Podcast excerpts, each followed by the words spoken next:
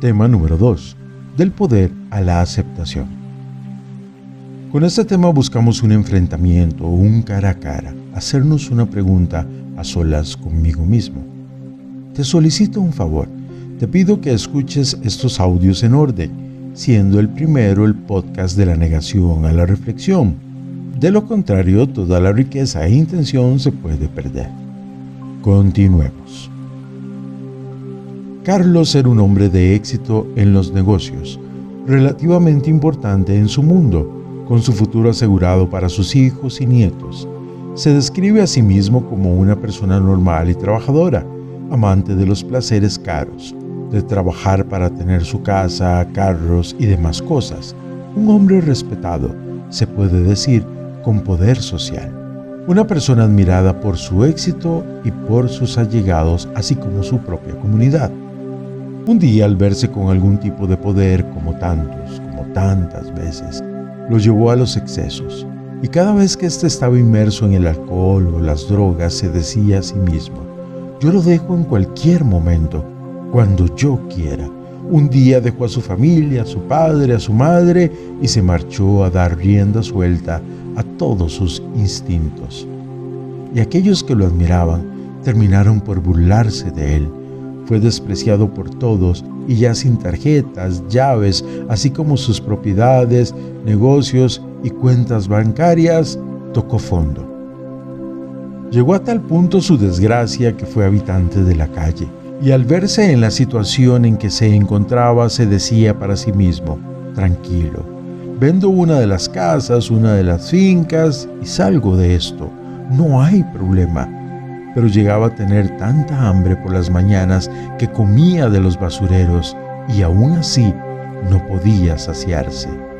Un día, en el peor día de todos, entró en sí y se dijo a sí mismo, este no soy yo, y empezó por aceptar que tenía un soberbio problema.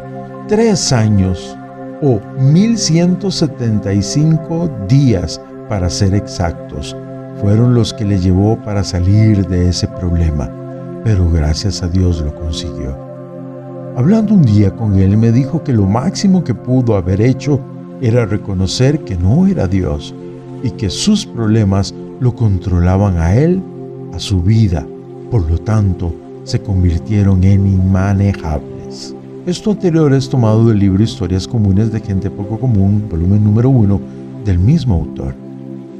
Es fundamental aceptar que para salir de nuestro estado de negación y entrar en la realidad es cardinal aceptar el problema en que estamos. Una vez entendamos que tenemos un problema, de inmediato nos toparemos con lo siguiente.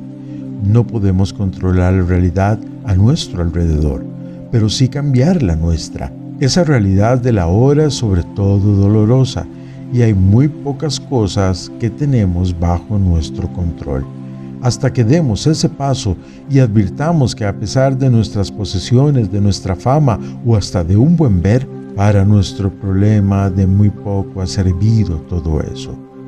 Por eso es que Dios en su palabra nos dice, Dichosos los pobres en espíritu, porque de ellos es el reino de los cielos. Mateo capítulo 5 versículo 3. Esa soledad que experimentamos, ese hueco, ese vacío, todos esos sentimientos que se convierten en capataces y se acercan solo para azotarnos cuando más débiles estamos. Y solamente tú sabes a qué me refiero.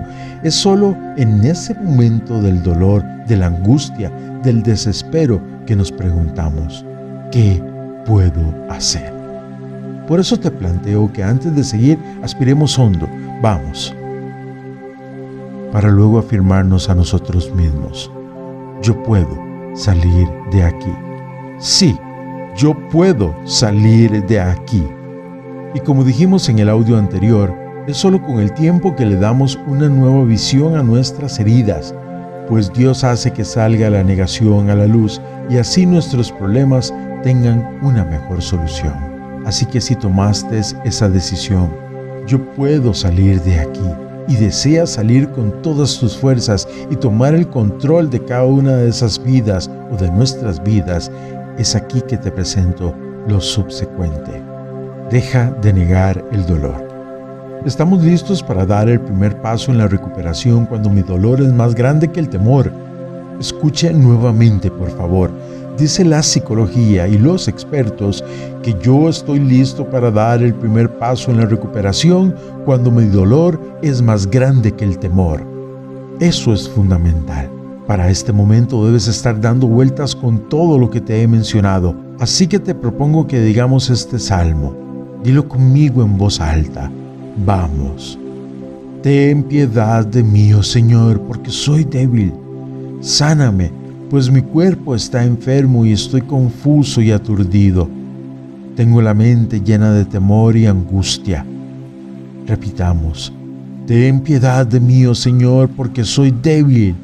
Sáname, pues mi cuerpo está enfermo y estoy confuso y aturdido. Tengo la mente llena de temor y angustia. Salmo 6, versículos del 2 al 3. Qué bien se siente leer este salmo en un momento como este, ¿verdad? Siguiente. Debemos admitir que mi vida se ha vuelto incontrolable. Un ejemplo, Imaginemos que somos el chofer de nuestra vida y vamos a 100 kilómetros por hora por una carretera mojada sin saber qué hacer. ¿Cuál cree que será el resultado? De hecho, debemos dar gracias a Dios de que estemos contando el cuento. Por eso, podemos finalmente comenzar a admitir que algunas o todas las áreas de mi vida están fuera de control y necesitamos lograr un cambio. Por lo tanto, como el audio anterior, y gracias al autor John Baker, te propongo nos hagamos las siguientes preguntas. Y para que el ejercicio tenga una mejor incidencia en su vida, favor responde una pregunta por día. Son nueve consejos, o sea, tiene nueve días para trabajar. Pregunta número uno. Si gusta, también lo puede escribir. Haga una lista de algunas de las formas en que su orgullo le has detenido a pedir y obtener la ayuda que necesita para vencer sus heridas, complejos y hábitos. Pregunta número 2. ¿Qué hay en su pasado que le ha causado tener los si tan solo hubiera hecho algo? O si tan solo hubiera dejado de hace años? O si tan solo no me hubiera dejado? Pregunta número 3. En lugar de preocuparnos acerca de cosas que no podemos controlar, necesitamos enfocarnos en lo que Dios puede hacer en nuestras vidas. ¿De qué se preocupa usted o por qué? Pregunta número 4. ¿De qué maneras has intentado escapar del dolor en su pasado? Seamos específicos.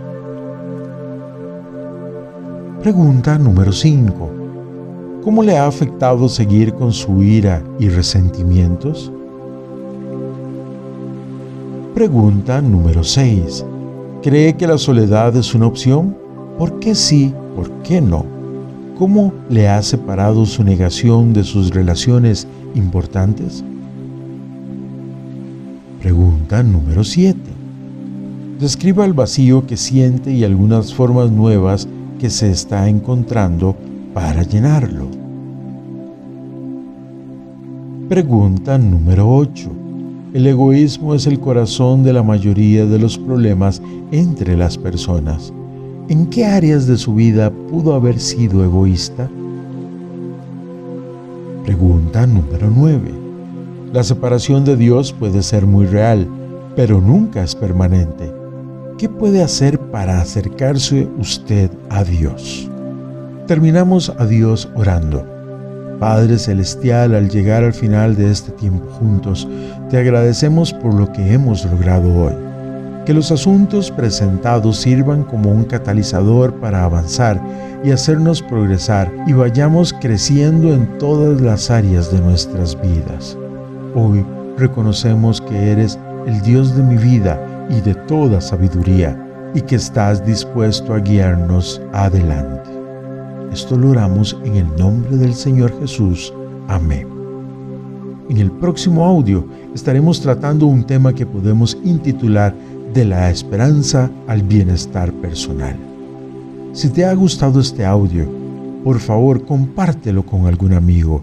Y por favor apoya este proyecto en Patreon. Lo puedes hacer desde un dólar y eso sería de mucha ayuda para nuestro proyecto. Gracias y hasta la próxima historia en Montepiero Presenta.